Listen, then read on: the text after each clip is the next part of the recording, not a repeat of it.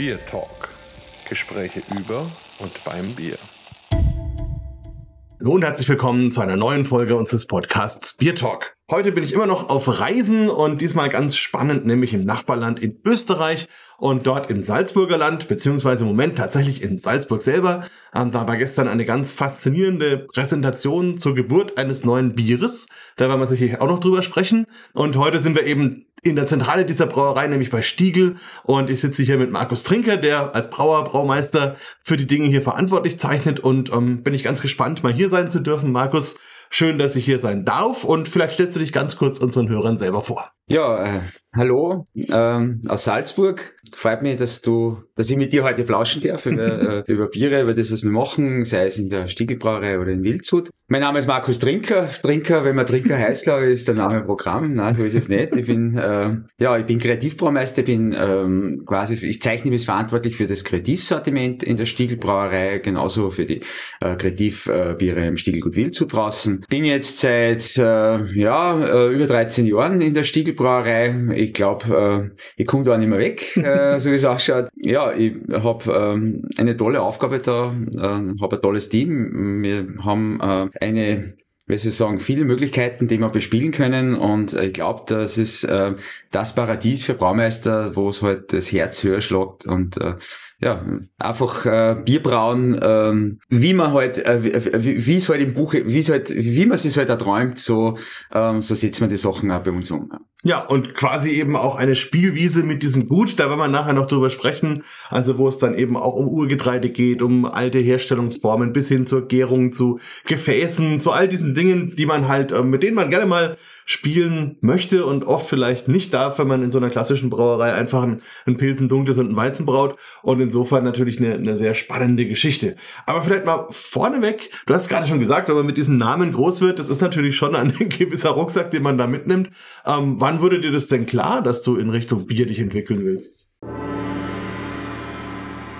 An dieser Stelle ein kurzer Hinweis in eigener Sache. Keine Angst, das ist ein werbefreier Podcast und das soll er auch bleiben. Aber der Biertalk braucht trotzdem eure Hilfe. Bitte bewertet ihn bei den Kanälen, über die ihr ihn hört. Vielen Dank und jetzt weiter viel Spaß mit unserem Biertalk.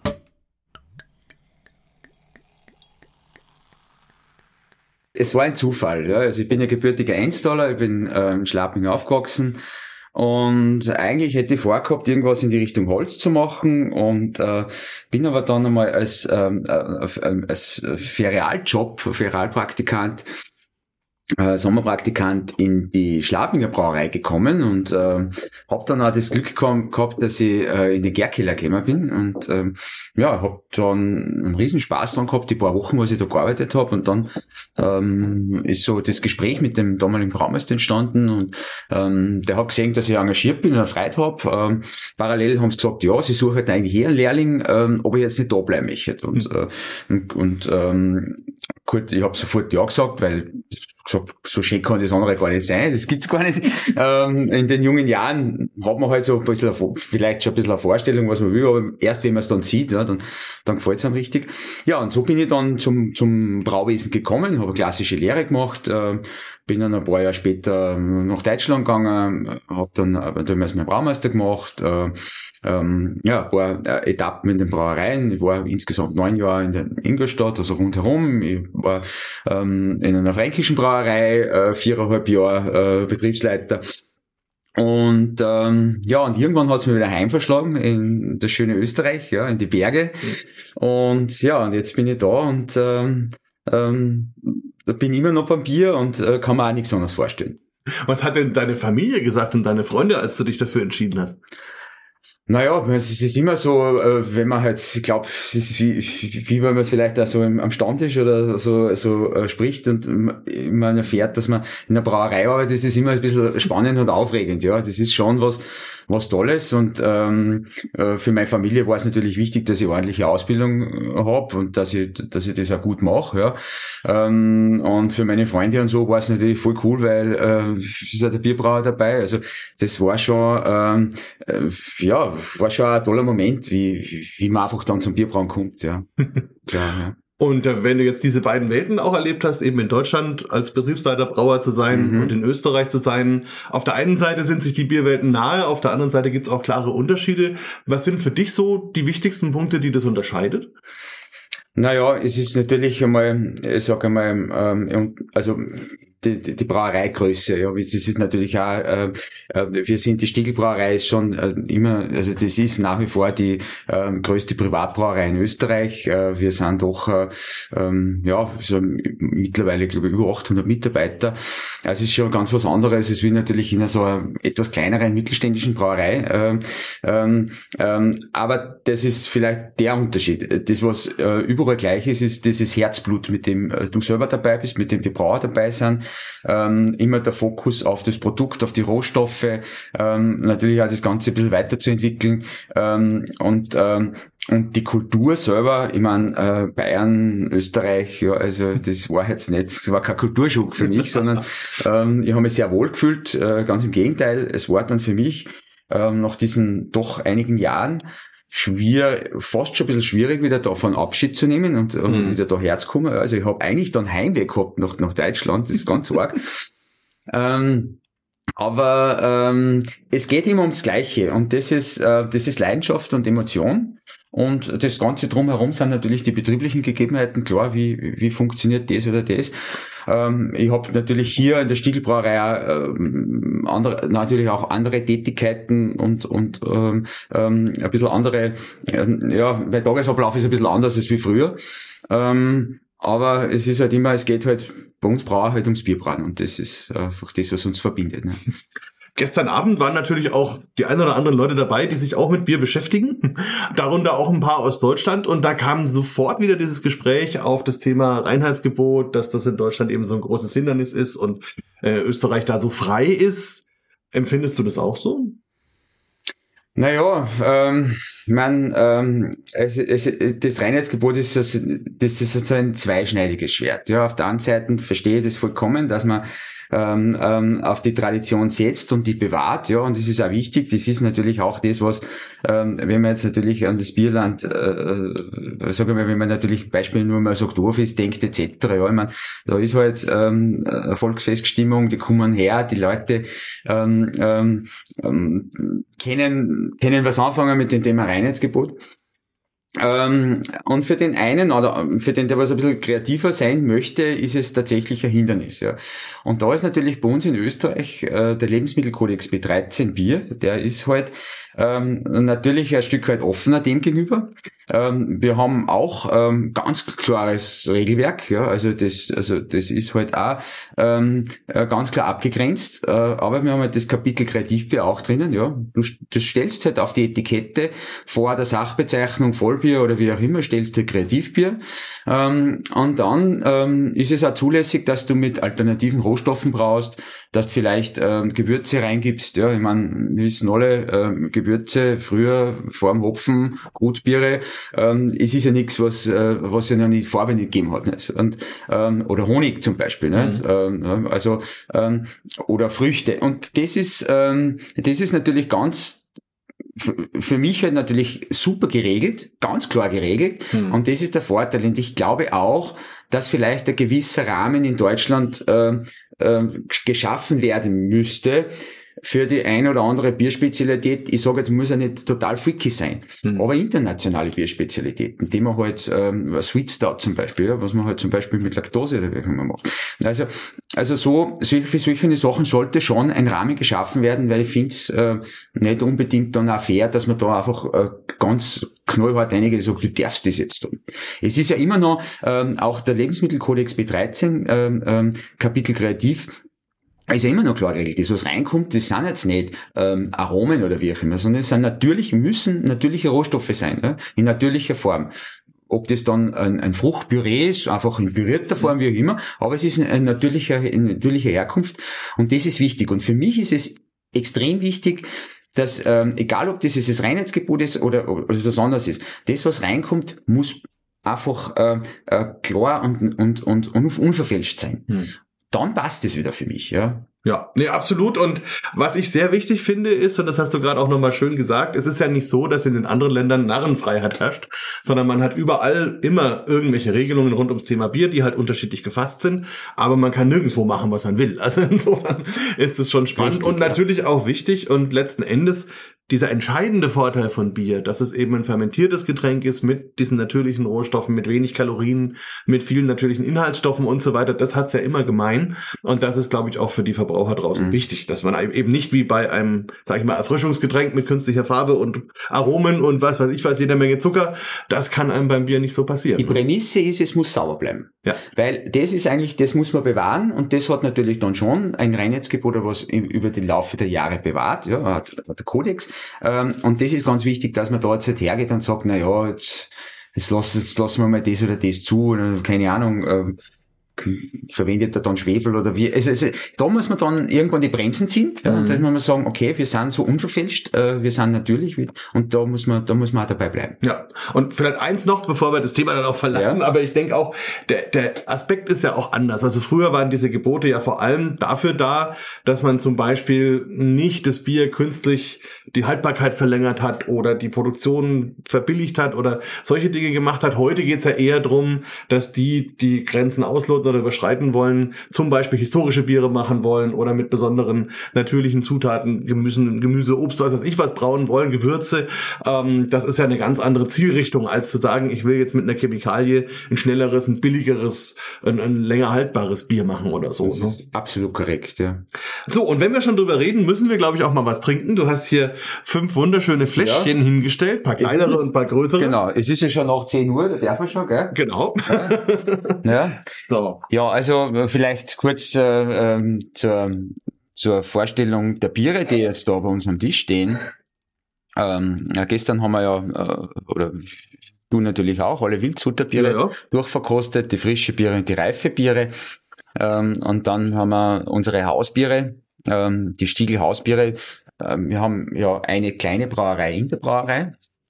Das heißt, wir haben natürlich ein, ja, äh, die große ähm, muss natürlich für, ist fürs Kernsortiment äh, da und wir haben ja unser Haupt äh, Bier ist äh, Hauptsorte ist natürlich äh, das österreichische Märzen. Mhm. Auch das äh, Stiegelhell zieht jetzt ähm, immer an, also wird immer mehr beliebter, ja. Und dann haben wir halt unseren kleinen feinen Biere, wir haben eine 20 Hektoliter äh, Brauerei ähm, unten im Braugewölbe, wo das Museum beheimatet ist. Und da brauchen wir halt ähm, ja unsere Kreativbiere, unsere Hausbiere, an verschiedenen Gebindeformen ähm, und ähm, da gehen wir eher, eher, da sind wir eher ein bisschen modern unterwegs. In Wildshut sind wir eher ein bisschen traditioneller, äh, mhm. geerdeter unterwegs. Da trauen wir uns ein bisschen mehr, also schon spülen haben wir mit, mit den Gewürzen und mit Hopfenstopfen, wie auch immer. In Wildshut ähm, ist eher dann die, die, immer der Fokus auf unser Getreide, weil wir selber das Getreide da draußen kultivieren und so. Und so, und natürlich auch vom Auftritt unterscheiden sie sich, ähm, ganz klar. Ähm, aber ähm, die Stiegel und Wildshut und die Stiegel Hausbrauerei sind schon ineinander etwas verzahnt, ähm, ähm, weil ich natürlich genauso für die die Hausbiere sehr viele Rohstoffe als Wildsud äh, mitverbrauche, ja, weil ich natürlich einfach diesen, ja, diesen, diese, diesen, diesen ganzen Bereich äh, quasi irgendwie zusammengefasst habe, auch die, meine Kollegen, die was Wildsud darin arbeiten, zusammen und das ergänzt sich sehr, sehr viel. Also wir nutzen da wahnsinnig für die Synergien. Ja, das ist ja ganz wichtig. Mhm. Genauso äh, für der Hausbrauerei die große, genauso von der Kreativbrauerei noch Wildshut raus. Und, und das ist halt wichtig. Und auch dieses Verständnis, ja, diese Offenheit, ja, dieses, ähm, das sind jetzt nicht diese übertriebenen äh, x, x Hektoliter, was wir da machen. Aber ähm, für den einen oder anderen ganz wichtig. Und äh, wir fallen halt auch mit den Bieren ein bisschen auf. Nicht? Und das ist natürlich in der heutigen Zeit auch wichtig. Und vor allem, äh, wir sorgen mit, äh, mit der Vielzahl von Bieren Bieren, frische Bieren, reife Bieren, ähm, das klassische Biersortiment, wir bedienen, auch eine gewisse Braukompetenz und das ist natürlich dann wieder der ganze Stolz eines Braumeisters. Ne? Auf jeden Fall. Also da muss ich jetzt vielleicht nochmal für die Hörer ein bisschen diesen Bogen aufspannen, die jetzt noch nicht in Salzburg und Umgebung waren oder bei euch im Stiegel, bei der Stiegel Brauerei waren, dass sie so ein bisschen Eindruck haben. Also wir haben ja einerseits die Brauerei mehr oder weniger mitten in der Stadt ähm, und das ist eine bestandene große Brauerei mit einem vernünftigen Sortiment und einem wunderbaren Museum. Also allein das ist auf jeden Fall ein Besuch wert. Und dann gibt's da eben die kleine Brauerei, von der du schon gesprochen hast. Und dann gibt's etwas außerhalb von Salzburg, so eine halbe Stunde Fahrzeit. Kilometer werden es 30 sein, sowas in dem Dreh, oder? Ja, es sind ein bisschen über 30, 32 Kilometer, genau. je nachdem, wie man halt, für was Richtung, dass man fährt, ja. Genau, Mhm. da liegt dann das Gut Wildshut eben auf dem Land und dort baut ihr verschiedenste Getreidesorten an, habt auch eine eigene Melzerei zum Beispiel dort und dann eben eine Brennerei auch und, Ja. äh, und habt dort verschiedene Sachen, über die wir noch sprechen, wie man Genau. mit diesem Bier weiter verarbeitet. Und dieses, dieses Dreigestirn sozusagen, da, darüber haben wir jetzt gerade gesprochen und neben dem klassischen Sortiment, über das wir sicherlich auch noch sprechen, haben wir jetzt das aus dieser kleinen Brauerei. Und was machen wir da gerade auf? Ja, ich glaube, wir fangen, das ist, passt jetzt ganz gut, wir fangen mit der Witt an. Oh, ja. sehr schön. Ähm, das ist so, also wir befolgen ja auch die Regeln, ne? man beginnt mit dem leichteren und, und, und oder mit dem weniger aromatischen und so. Und ähm, das Witt heißt bei uns äh, Schneeweißchen und Orangenrot. Äh, wir Mhm. haben ja für alle unsere Hausbiere äh, auch für die Wildzuterbiere immer so einen klingenden Namen. Ja, das ist ähm, ähm, wie zum Beispiel Gipfelstürmer, die was ich auch da hab, oder das, also das Hopfenlager oder ähm, andere zum Beispiel äh, das, das Rosamunde, ähm, Mhm. das ist die Berliner Weiße mit Himbeeren, ja. Also da sind wir, also da ist nicht nur der Braumeister kreativ, sondern da ist auch dann unsere äh, Marketingabteilung relativ äh, sehr kreativ und äh, das ist ja natürlich auch dann wichtig, also dass die, die Biere dann irgendwie auch ein bisschen auch vom Namen her auffallen. Und ähm, Schneeweißchen und Orangenrot ähm, ist eigentlich ein ganz ein klassischer Interpret für ein Witbier. Ähm, wir verbrauen dort ähm, einen hohen Anteil an laufender Landweizen, den wir wiederum Mhm. in Wildshut äh, anbauen und selber vermelzen. Und einen Teil tun wir vermelzen, so wie es beim Witt üblich ist, und einen Teil nehmen wir unvermelzt dazu. Ja, also also ähm, das ist so knapp halb halb äh, die Mischung und dann natürlich Gerstenmalz. Ähm, ja, machen ähm, braun äh, im 20 Hektoliter Maßstab die Sude, ähm, vergären das auch mit einer, mit einer schönen, ähm, glatt, sag ich mal, eher glatt gebügelten Ölhefe, damit nicht zu viel Aromatik entsteht, damit eher diese, diese ähm, Orangen ähm, und, und, und der Koriander ein bisschen im Vordergrund steht. Und da bin ich schon bei den Zutaten, ja. Mhm. Ähm, Orangen und Koriander ähm, ist natürlich dabei, aber in zwei Gaben, einmal gibt es einen Whirlpool, ja, damit es ein bisschen so, damit es einfach in den, etwas mehr in den Körper hineingeht und dann nochmal zum Schluss in, am Ende der Reifung in der Lagerung ähm, gebe ich nochmal, gebe ich nochmal im Tank drinnen, so Beides quasi, auch. genau, genau, ähm, in ein bisschen einem anderen Verhältnis, ähm, damit ich halt da eher ein bisschen diese Aromatik reinkriege, ja. Mhm. Und das Entscheidende bei den Rohstoffen, das ist ja immer der Rohstoff. Ja, und das ist natürlich auch das, äh, wir haben sehr viele Gewürze, Kräuter, ich zum Beispiel Gin-Style IPA, das, was man halt mit, mit den Botanicals auch vom Gin äh, üblicherweise dann auch ähm, äh, braut. Und da ist es natürlich auch so, dass ich ähm, über die Jahre wirklich jetzt tolle Lieferanten habe, die mir äh, nicht der klassische irgendwie einfach so 0815 äh, Orangenschalen liefern, sondern auch wirklich Orangenschalen, die nach Orangen schmecken und, und nicht nach Medizin oder wie auch immer. Und das ist schon wichtig. Also da, das ist immer das Entscheidende. Ähm, kann, du kannst der Wiener Schnitzel noch, noch so gut panieren. Wenn das Fleisch nicht die Qualität hat, wird's Schnitzel nicht schmecken. Ja, ja und, ähm, und das ist halt das Bier, mit dem wir, glaube ich, äh, jetzt haben wir im Winter, mit dem haben wir im Sommer viel mehr Freude, ja, äh, aber ähm, ich glaube, jetzt passt das auch. Ja. Genau. Also, Also wunderschön auf jeden Fall von der Farbe. Also so wie ein Witbier halt sein muss, sehr Ja. hell, strahlend, leuchtend gelb, oben drüber dann schöner, richtig schöner, feiner weißer Schaum. Und tatsächlich von der Nase her dieses Spiel zwischen Koriander und diesen Zitrusaromatik. Also es kommt sogar der Koriander fast zuerst und dann Ja. kommt die Orange und wickelt es so ein bisschen ein.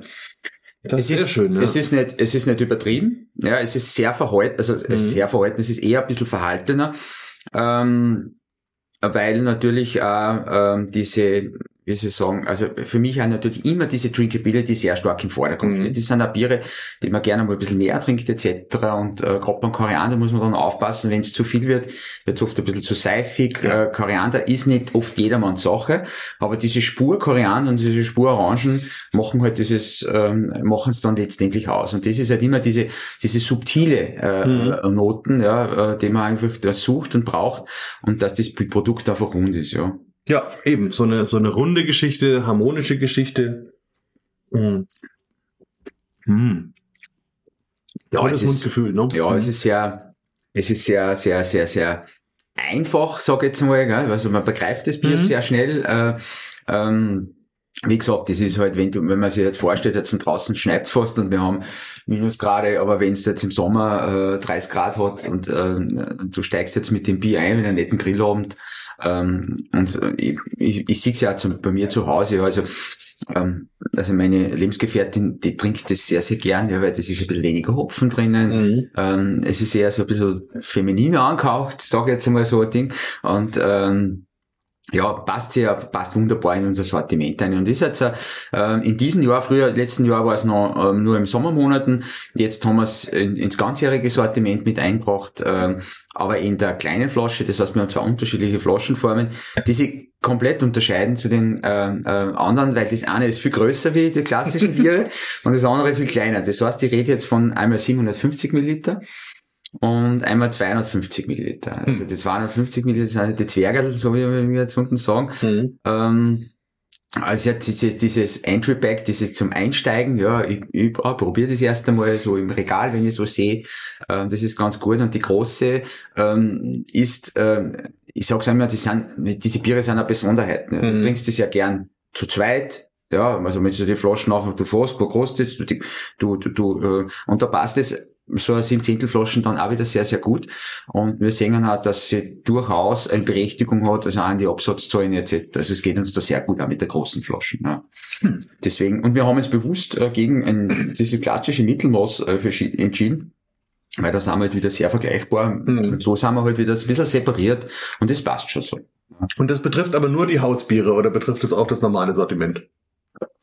Das betrifft jetzt wirklich nur die Hausbiere. Hausbiere. Mhm. Also die Hausbiere ähm, wir haben ja, wir füllen selber ab. Ähm, also wir sind auch in der Hausbrauerei, ich sage jetzt mal, sehr autark unterwegs. Ja. Wir, mhm. wir, haben, wir haben alles unten, wir haben ein Sudhaus, wir haben die Gäranlagerung, ähm, ich habe eine kleine KCD unten, ich kann filtrieren, wenn sie ist. Ähm, ich habe die Abfüllung, eh gerade im letzten Jahr jetzt, ähm, investiert wieder in eine neue Abfüllung. Und ähm, da sind wir ähm, auch bis durch sehr flexibel, sage ich jetzt mal, äh, hinsichtlich natürlich der Flaschengrößen. Also wir gesagt wir können da viel tun. Wobei wir auch äh, gesehen haben, dass wir, ähm, was am Anfang einmal so nett war und schön war, wir kommen immer mehr in die, in die Prozessoptimierung ein. Mhm. Es wird halt ein bisschen mehr Menge. Ja, du musst halt einfach schauen, dass die, dass die Maschinen, dass die, dass die, dass die einfach optimal funktionieren, ausgelastet sind, wie auch immer. Also es geht auch schon in den, bei den Hausbieren schon ähm, die Tendenz äh, ins, äh, wir, wir müssen einfach liefern, ja, also mhm. die Qualität muss passen, wie auch immer. Ähm, du musst halt ähm, gerade im Weihnachtsgeschäft, äh, da, da geht's gut runter, ja, unten. Mhm. Ähm, es gibt Tage, da steht und auch selber wieder mit den Gummistiefel unten, was das, das immer, was ich eigentlich am liebsten tue, mhm. nicht viel am Schreibtisch. Und das sieht man einfach, äh, was da, was da möglich ist, was man machen kann. Und ähm, das Wichtigste ist einfach, man, man lebt es ja vor, aber meine Jungs, meine, meine Leute da unten, auch meine Mitarbeiter, ich habe einen jungen Braumeister unten, zwar Brauer, und zu hilft man halt der Lehrerin verwildert vielleicht, wenn sie, wenn ich brauche. Und das ist halt einfach so eine Leidenschaft vom Bierbrauen, ja. Das ist, die haben wir Freude. Ja. Und das ist das Wichtigste, wenn die, wenn, wenn die, wenn die Mitarbeiter Freude haben dabei, was sie machen, dann kann auch nur was Gutes entstehen. Absolut. Und ich denke, es ist halt natürlich auch so, wenn man sowas macht und wenn man das dann gut macht und wenn man Erfolg hat, dann kommt eben der Fluch dieses Erfolgs, dass dann natürlich das Ganze wächst und, und man dann schauen muss, wie man da ja. zur Rande kommt. Aber vielleicht nochmal zurück auf das Bier. Was mich total begeistert, ist dieses Zusammenspiel aus der Kohlensäure und dem Weizenanteil. Mhm. Weil das im Mund so ist, als würde man die Zunge in Orangenwatte einpacken. Also das entfaltet es sich sehr geschmeidig, lang, ne? Super, super ja, schön. sagen geschmeidig. Geschmeidig, okay. ja.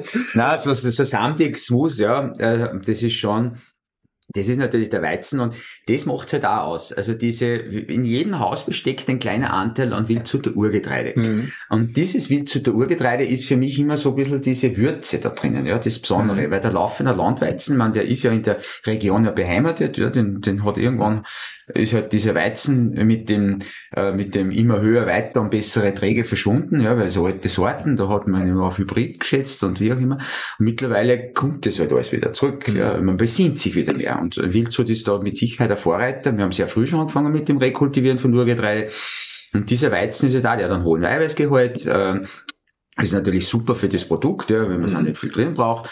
Ähm, ähm, automatisch, wenn diese Weizen, also Weizen mehr schön Eiweiß hat etc., ist es ein bisschen mehr verbunden mit Geschmack. Ja, also ähm, ähm, äh, gut für den Schaum. Also äh, es hat viele positive äh, Eigenschaften, äh, was ein Urgetreide, sei es ein Weizen oder Gerste, da mitbringt. Und so ähm, äh, geben wir halt jedem Hausbier auch ein, ein Stück weit eine, eine, eine, Allein, eine Alleinstellung, äh, allein schon durch diese, ich sagen wir 20% Urgetreide, Mhm. was überall drin steckt. Steht auch überall dann immer oben am Etikett, ja, also man kann, es ist mit Urgetreide, steht immer auch die Sorte um, Mhm. was man da drinnen hat. Es kann einmal ein Schwarzhafer sein, was wir draußen haben, es kann einmal ein Dinkel sein, eben das Rotkorn, das habe ich da beim, beim Dinkelweiße dabei. Mhm.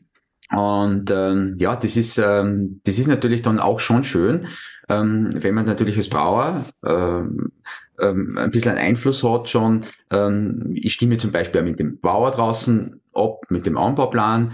Ähm, natürlich dann die ganze Ernte, man macht die, man, man analysiert die Ernte und dann geht's ins Melzen rein und beim Melzen können wir schon an die Stellschrauben drehen, die wir Ja. brauchen. Ja. Das sehen wir dann bei den Wildzuterbiere. Also wir formen schon unsere Gersten so oder den Weizenmalze so, wie wir sie eigentlich wollen.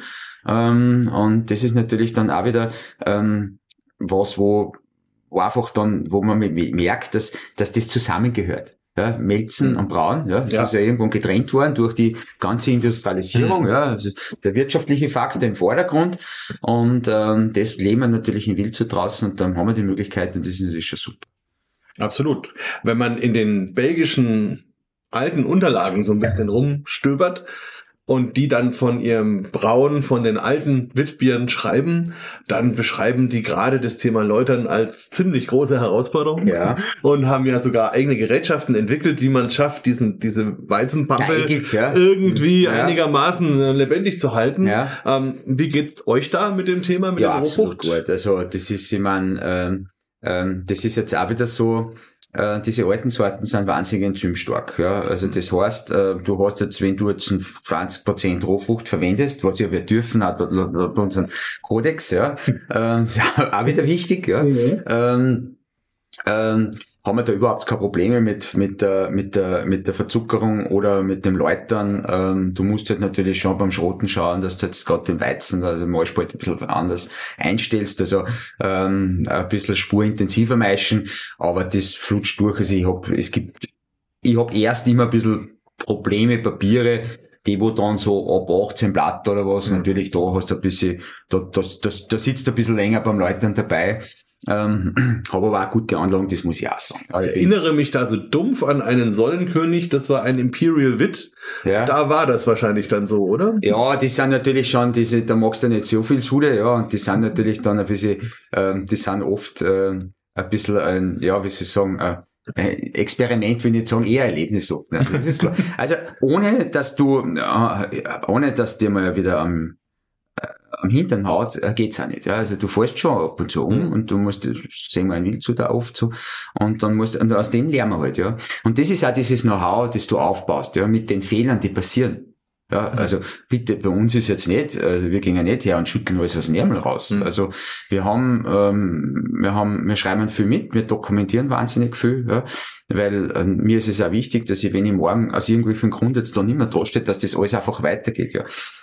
Wir bilden alles gut ab. Ähm, es ist alles so reproduzierbar. Äh, wir bra- brauen ja in der Kreativbrauerei ähm, so, also von den Prozessen her wie in der großen. Das heißt, wir, wir haben unsere, ähm, ähm, wir, wir proben im gleichen Rhythmus, wir, wir bilden alles ab, Chargenrückverfolgbarkeit. Also da unterscheidet sich eigentlich nur die Größe ja, und Mhm. der Bierstil.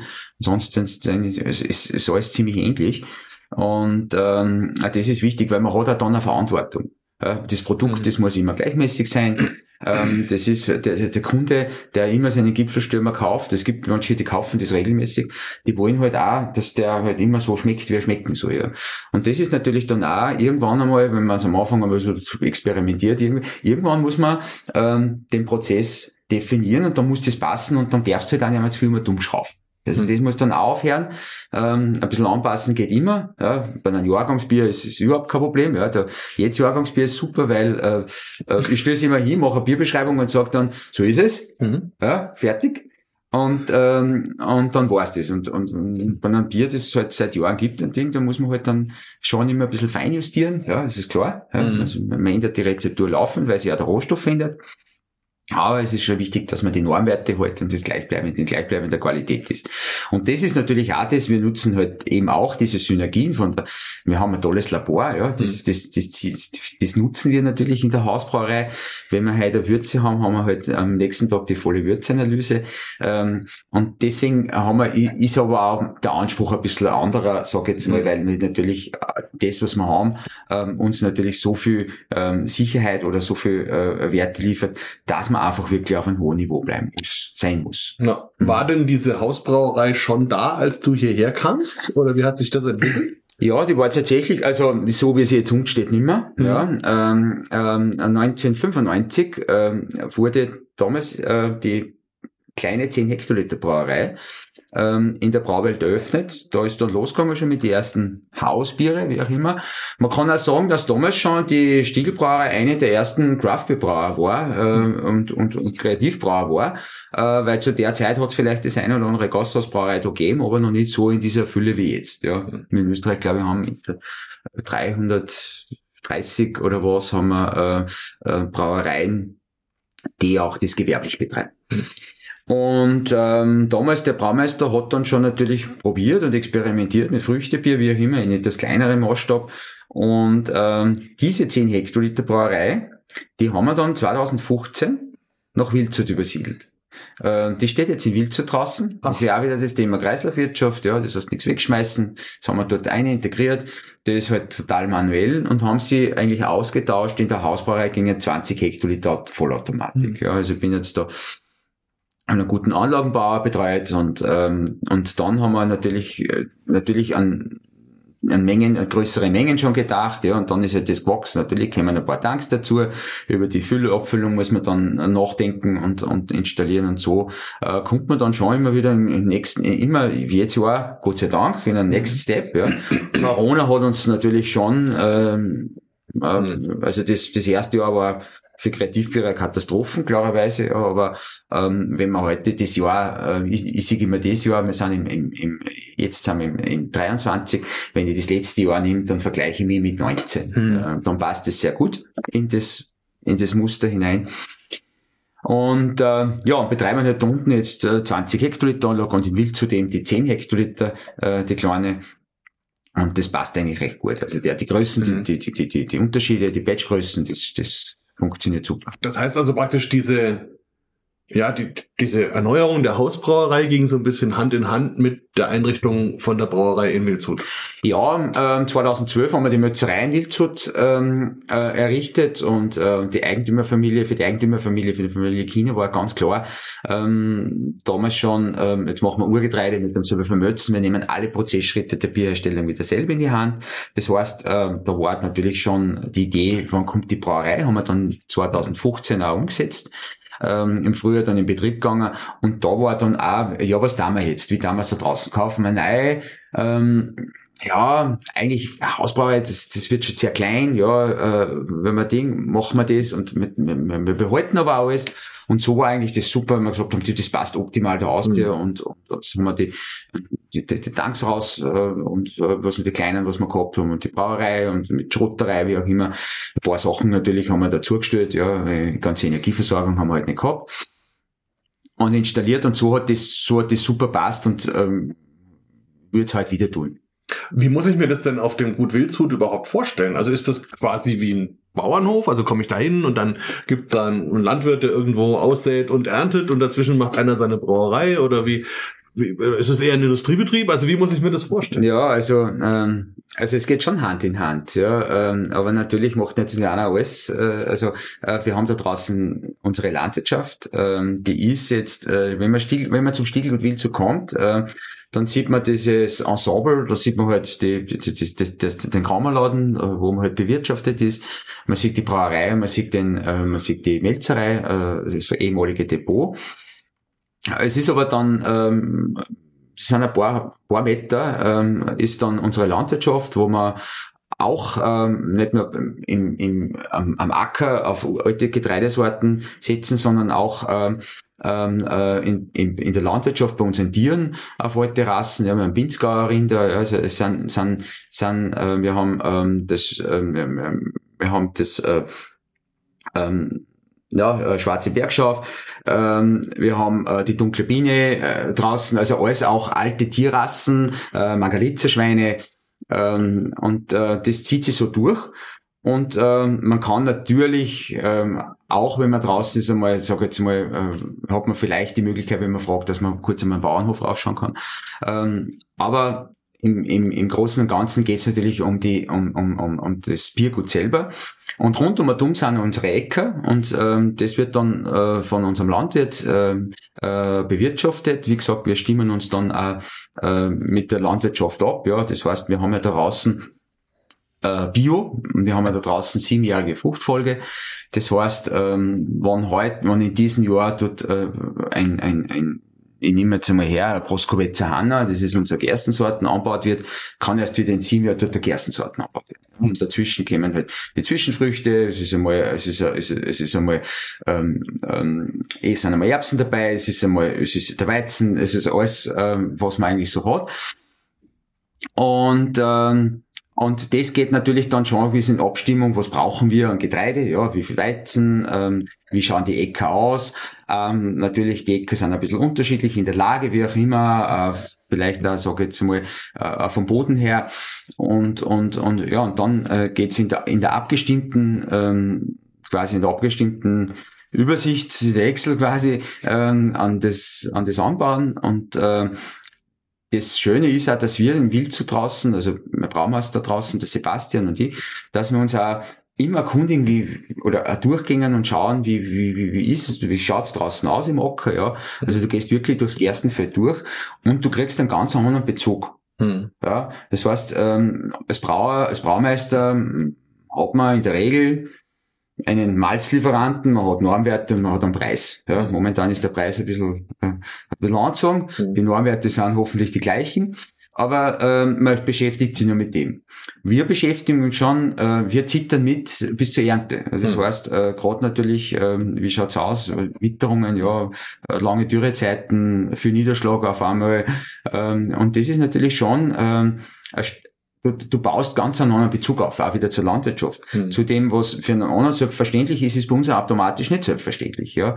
Und du musst da ein bisschen mit den Mitteln, der Landwirt sagt dann auch zu uns, du, ähm, schau mir aus, ich warte schon mal draußen, was sagt ihr dazu, ja. Wir unterstützen mhm. auch da, ähm, mit den Messungen, Feuchtigkeit, wie auch immer. Wir sind da einfach, es geht wirklich Hand in Hand. Auch dann wirklich bei der Ernte, da stehen wir halt draußen, nehmen das ganze äh, Getreide an, äh, geht in die Silos rein, wird vorgereinigt und ab dem Zeitpunkt gehört es uns. Also das heißt, man steht dann auch anders auf. Am Morgen schaut das mal raus, wie ist das Wetter und hat ein bisschen im Hinterkopf, okay, was macht das jetzt vielleicht mit meinem ja. Getreide? Also eine andere Herangehensweise, ja. so ein bisschen auch ans Leben. Andere überhaupt. Sensibilität hat man, ja. entwickelt man, ja. Also generell andere Haltung, das ist auch so mit den, äh, mit den, natürlich mit den Tieren etc. Und man, man, man verändert da so ein bisschen seine Lebensweise. Hm. Das ist schon, also es prägt mich auch, ja. Und ich habe, wenn ich das richtig verstanden habe, ist ja auch so, dass das ja auch nicht so ist, man macht dieses Gut und baut das Getreide an und fertig, mhm. sondern da muss man ja überhaupt erstmal dafür sorgen, dass die Böden in der Lage sind, mit dieser Fruchtfolge, mit dem Thema überhaupt wieder zu arbeiten. Und ähm, das heißt also, da war ja dann auch ganz viel geistige Vorarbeit irgendwie so dabei. Und auf der anderen Seite ist ja auch alles Bio. Ja. Und dann hat man noch diese Urgetreidesorten das ist ja sicherlich insgesamt auch gar kein so einfaches Thema. Also die, die erstmal zu finden, diese alten Getreidesorten, dann zu überlegen, wie kann ich das vom Anbau her so machen, dass es passt, eine Fruchtfolge zu entwickeln und das entwickelt sich vielleicht auch weiter, dann kommt eine andere Getreidesorte, dann Richtig. was weiß ich. Also das ist schon viel Management auch. Ne? Und vor allem, äh, es ist, es ist, es ist ganz, es ist schwierig, eine Getreidesorte zu halten. Hm. Also das heißt, ich kann ja nicht dann äh, anrufen im Lagerhaus und sagen, ich brauche jetzt ein Saatgut, ich brauche zwei Tonnen Proskovezana. Hm. Äh, der, der kann das nicht einmal schreiben. Ja. Also äh, es ist es ist genau, wir, wir, wir kümmern uns auch auf die, äh, hm. selber ums Saatgut. Ja. Das heißt, wir haben ähm, auch da ein großes Augenmerk auf die Saatguterhaltung. Ähm, das heißt, ähm, wirklich äh, nach der Analyse schauen wir uns die, die, die, die, die, die, die das Getreide an, äh, sortieren das, das sehr robuste, gute Getreide aus, tun es sehr, äh, tun's, tun's, tun's aufreinigen als wieder als Saatgut und es kommt wieder auf unseren Acker raus. Ja. Also du mhm. bist schon auch selber verantwortlich für das, was du tust. Wo habt ihr diese Getreidesorten überhaupt dann hergehabt? Die an naja, es gibt, äh, es gibt schon, es gibt äh, mitunter ähm, Leute, zum Beispiel Ulrich Schulze, ähm, das ist so ein, einer, der sich sehr, sehr viel mit dem Thema Urgetreide auseinandergesetzt hat, bin immer noch in Kontakt, also äh, kommt von Nordrhein-Westfalen, da ist auch viel experimentiert worden, ähm, da kommt das auch mit, das mit der Verbindung zur Pfauengerste. Ähm, es gibt aber auch die, unsere Bauern, die Erzeugergemeinschaft Sissersdorf, die sich auch mal mit dem Thema äh, Urgetreide auseinandergesetzt hat, da, da ist die, von daher kommt äh, die Proskowitzer Hanna, ähm, dann haben wir ja so eine Pfälzer Landgerste, die, wo wir halt einmal ein paar Kilo bekommen haben und die wir halt dann ähm, das erste Mal schauen müssen, ähm, passt sie überhaupt in unserer Region, kommt sie zusammen mit dieser mhm. ganzen, mit dieser Vegetation, ähm, klimatisch natürlich. Und äh, dann kommt sie, dann ist sie vielleicht gut gewachsen, das passt dann, aber da mhm. muss man schauen, wie sind die Melzungseigenschaften. Ja, also mhm. das ist das und wie sind dann die Braueigenschaften.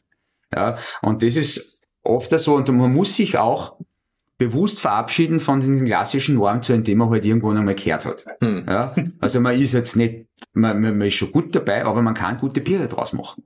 Ja, also früher gibt so natürlich äh, Normzahlen, wenn's, da, da bist du total total weit daneben, ja, sei es beim Eiweiß, äh, hm. sei es auch von, von, von, von, von, von sag ich jetzt mal, äh, von der Mürbigkeit her, wie auch immer, ja, so wichtige Werte für einen Brauer.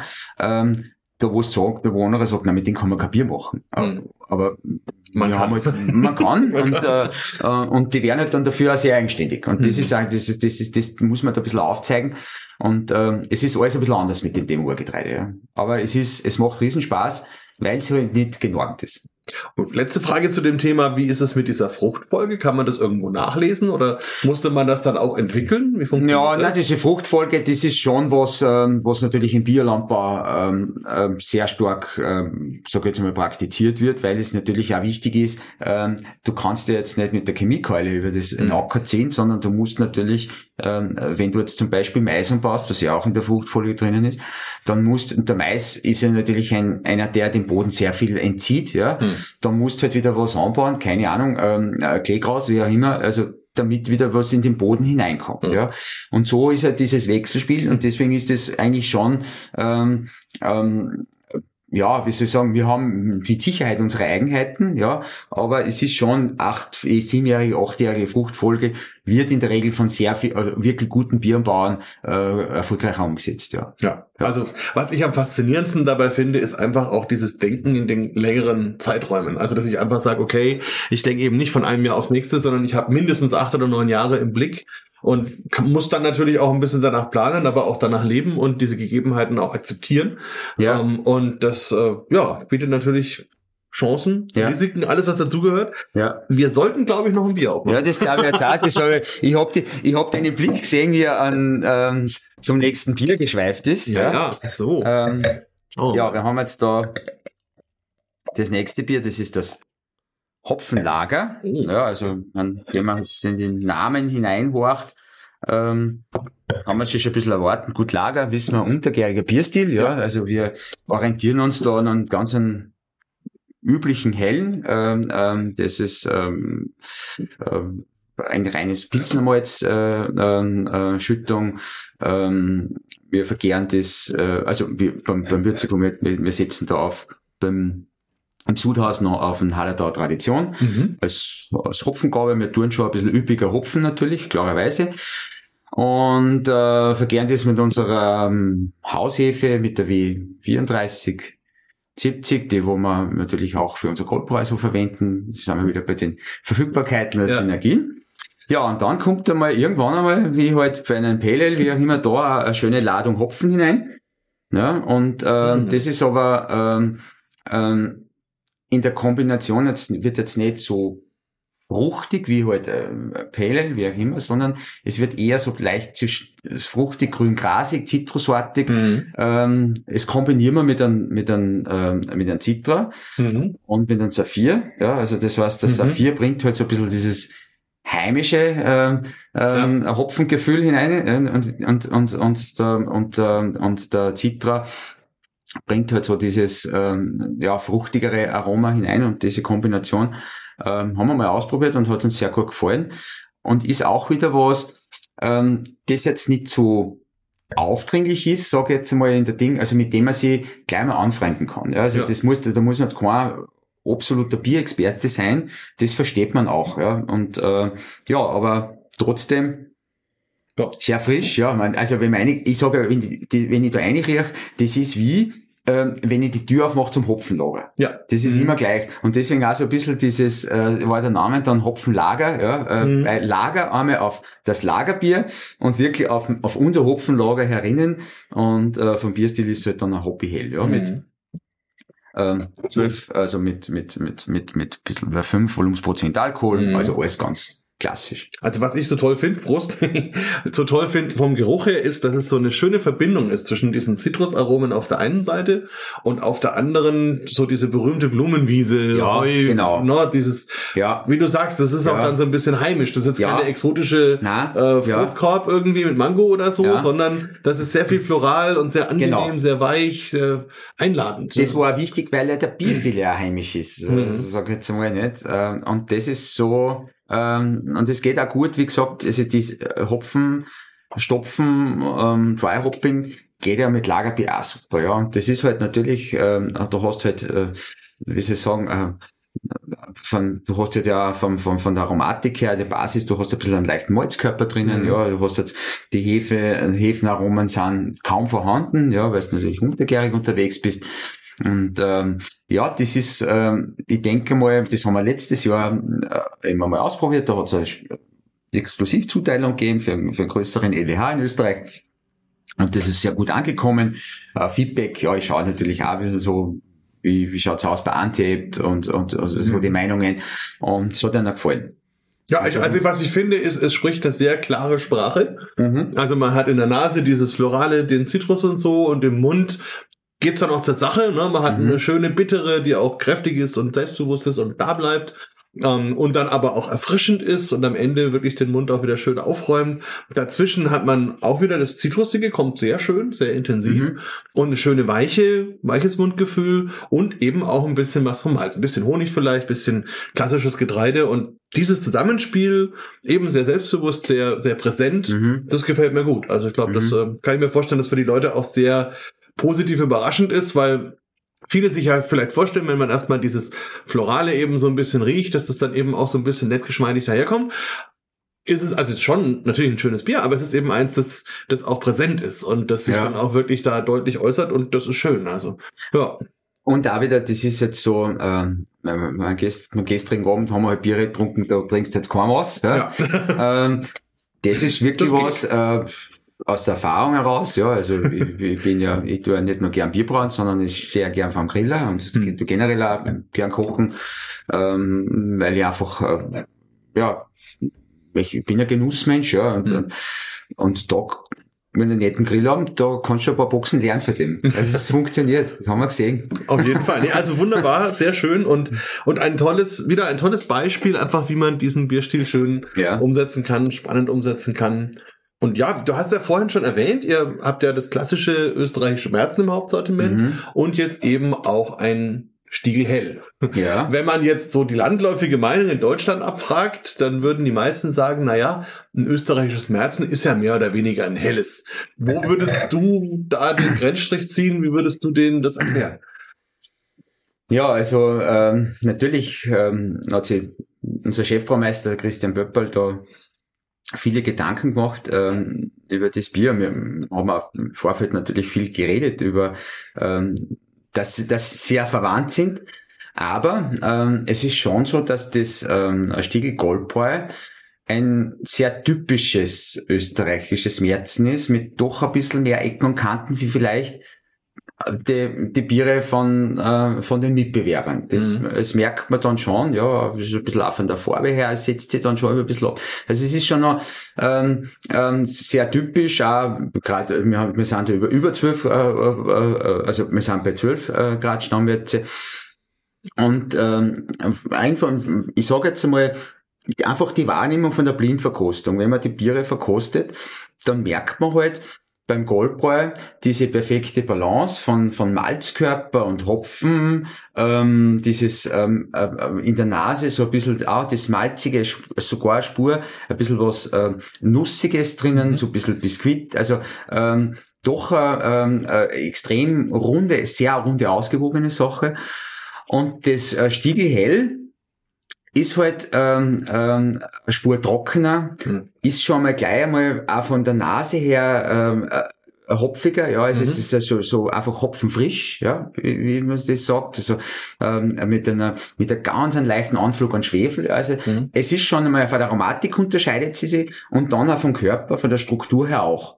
Also ähm, und optisch natürlich auch, also wir sprechen da schon von ein paar EPC Farbunterschied ähm, und ähm, wir wissen ja alle, dass ja der Gaumen von den äh, von den sag jetzt mal von den Biertrinkern ja spurweit immer verändert, ja. Ja. Und es ist schon so, dass das gerade das Stiegelhell bei der Jugend, ja, Fußballverein, wie auch immer, da kommt es sehr, sehr gut an. Ja, das ist so, ah, das ist ein Bier, das ist so frisch, gell, also, so, es ist nicht, es ist nicht so, so, so ausgewogen vollmundiger, Mhm. sondern eher viel, viel, viel leichtfüßiger daher. Und ich glaube, das macht's dann aus und deswegen haben beide Biere eine Berechtigung. Also könnte man sagen, dass das österreichische Märzen so ein bisschen karamellig vielleicht sein kann oder so? Also, also das österreichische März unterscheidet sich schon zum German Style Hell, Mhm. schon, dass er einfach eine Spur mehr Malzkörper hat, Mhm. ja.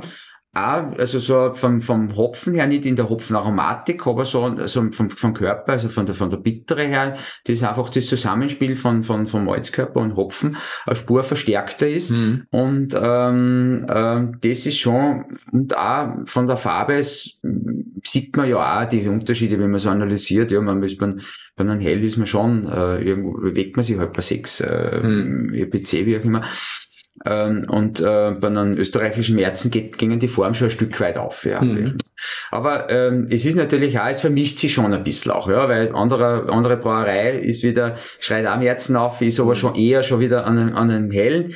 Es ist halt, ähm, naja, warum sind sie die Biere so ähnlich? Weil einfach das der Bierstil ist, der am liebsten getrunken wird. Punkt. Ja, und weil Ja. natürlich auch das Thema Bierstil Ja. in gewisser Weise ein Luxus ist, den wir Ja. uns jetzt seit 30, 40 Jahren leisten. Ja. Vorher haben halt Brauereien das gemacht, was sie schon immer gemacht Genau. haben und haben halt draufgeschrieben, was sie schon immer draufgeschrieben haben. Und, und wenn sich das halt mal verändert hat von einem Jahr zum anderen, von der Rezeptur, von der Verfügbarkeit, dann war das eben so.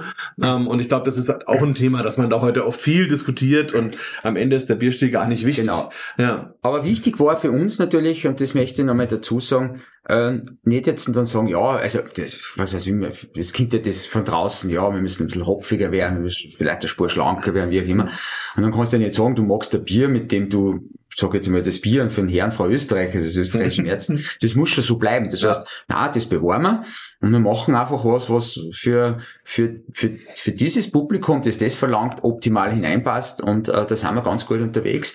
Und wir sehen, dass die beiden Biere ähm, die, die sind jetzt super etabliert im österreichischen LEH, ja, die kennen die Leute, die wissen, der eine greift halt lieber zu dem, der eine lieber zu dem. Ähm, es ist auch oft so, dass der sagt, du, ähm, im Winter trinke ich viel über das Goldbräu, weil es ein bisschen im Sommer, wenn es so heiß ist, ja, dann trinke ich das hell, weil das zischt ein bisschen mehr. Und ich glaube, so passt das auch und so ist das optimal gelöst und da sind wir echt froh, dass uns das ähm, dass uns das auch aufgegangen ist, weil am Anfang natürlich wir schon, ja, wie geht's uns mit dem Hell, ja, Mhm. und mit diesem German Style Hell, aber, ähm, und ich gehöre ja selber zu der Fangemeinde, ne? das muss man auch dazu sagen. Ich sage immer, für mich das absolute Krönung von unseren Bieren ist äh, das Stiegelpilz, ja, weil es ist einfach, Mhm. das ist so schön hopfig und so äh, toll und in einem richtigen Glasel, also ich brauche halt ein bisschen, immer ein bisschen mehr Hopfen vielleicht, ähm, aber es ist ja generell, und jetzt bin ich auch wieder bei dem, ja, ich meine, wir haben so viele Biere von äh, vom Kernsortiment über die Hausbiere bis zu die Wildzuterbiere, also von klassisch bis fassgereift, bis, bis am Vorn gereift. Ähm, äh, es ist schon schön, wo man so eine Auswahl hat in, in der eigenen Brauerei. Ne? Auf jeden Also, Fall. Also Ja. eben, es ist, in gewisser Weise ist das ein toller Luxus und auf der anderen Seite ist, glaube ich, auch das, was du gerade geschildert ist, hast einfach das, was auch sowohl eine gute lebendige Brauerei als auch einen guten Braumeister auszeichnet, dass man einfach sieht, okay, wohin entwickeln sich Dinge, was möchte der Markt, wie kann ich da sinnvoll damit arbeiten und an der einen Stelle erkennen, wo muss ich vielleicht Bestehendes verändern und an der anderen Stelle erkennen, da brauche ich vielleicht was Neues. Und das finde ich ist, äh, ist immer wieder eine Herausforderung, wie man mit diesen Dingen umgeht. Und jetzt sind wir eigentlich schon beim Wildshut, beim, beim Gut und bei der Brauerei dort, weil das natürlich vielleicht von am weitesten weg ist von dem, was man jetzt vielleicht mit der klassischen Brauerei assoziiert. Du hast es gerade schon gesagt, da geht's Fassreifung, da geht's Amphorenreifung. Auch das muss man vielleicht noch erklären. Ähm, wie hat sich denn das überhaupt entwickelt, dass es dort diese wirklich so ganz besonderen Biere gab? Naja, das ist so, ähm, Wildshut war immer schon so völlig losgelöst und äh, dieses äh, Think Tank, also das heißt, äh, sehr kreativ zu sein, äh, Sachen auszuprobieren, mutiger zu sein, ähm, das war da immer die Intention von unserer Eigentümerfamilie, ja, also das heißt, da draußen was entstehen lassen, von denen auch lernen. Das war auch wichtig, also das heißt, wir, wir, wir, wir, wir probieren was und äh, lernen auch daraus, äh, wie geht's gut, wie geht's auch nicht gut, mhm. ja, das ist so, das gehört ja, das, wenn man was tut, das wie im Sport auch, man hat ein paar Niederlagen auch. Und ähm, und so ist halt irgendwie äh, das eine zum anderen gekommen. Ja, wir haben ja sehr früh schon da mit, den, mit, mit der Fassreifung auch begonnen, ja, mit unseren Sonnenkönigen. Und dann ähm, ist halt auch die Idee äh, mit den Amphoren entstanden, ja, ist auch war, war auch dann äh, von, von Herrn Dr. Kiener ähm, äh, so, der hat sich natürlich auch schon mit Orange Wein und so und schwer durch die Idee über Wildshut und ähm, wir haben uns das dann angeschaut, also gemeinsam Chefbraumeister Christian Böppel und, und ich, wir sind dann und, ähm, ein Kollege von Marketing, sind wir mal zum Weingut Ott gefahren und haben uns einmal die Amphoren angeschaut, diese sogenannten Quäveris und haben uns da die Kontakte geholt, wo man das her hat und so. Und haben uns also ein bisschen angelehnt an dem, wie es die Weinbauer machen, ja, mit dem Eingraben und so. Und dann haben wir gesagt, es passt einfach super nach Wildshut. Ja, weil Wildshut ist nicht vergleichbar. Wildshut ist anders. Es ist ein Biergut. Und ein Biergut ist wie ein Weingut. Es ist, man macht halt alle Prozessschritte selber und man geht vielleicht ein Stück weiter äh, hinsichtlich der, der, der Veredelung, ja, oder der, der, der, in unserem Fall dem, dem Reifen. Und so haben wir dann angefangen mit dem Bau der, der Brauerei oder mit der Inbetriebnahme von der Brauerei 2015, dass wir da draußen so vier äh, Quäveris, Tonanforen mit jeweils 10 Hektoliter vergraben haben. Die kommen aus Georgien, ja, im Endeffekt, äh, ähm, es ist ein, sind, sind, sind Tongefäße, die handgefertigt werden, es gibt es nur noch wenige, die das beherrschen. Mittlerweile auch äh, UNESCO-Kulturerbe das Ganze. Und, und dann haben wir gesagt, naja gut, wenn man so, so an diesem ja, am Fahren und wie halt in der Antike, wenn man sowas auch macht, ähm, dann äh, nehmen wir halt auch Rezepturen wie früher. Ja. Das mhm. heißt, wir haben halt wirklich das Glück gehabt, dass wir Urgetreide haben, das ist, ja. das ist auf der Hand gelegen. Ja. Und, und haben uns dann ein bisschen an die, an die ersten Rezepturen herangemacht und haben natürlich auch gebraut, so wie in der Antike. Und ähm, wer so ein bisschen äh, bewandert ist in der Historie, der Hopfen ist erst einmal viel später dazu gekommen. Das heißt, das Bier lebt auch heute noch ohne Hopfen. Es ist ein gemeischtes, vergorenes Getränk.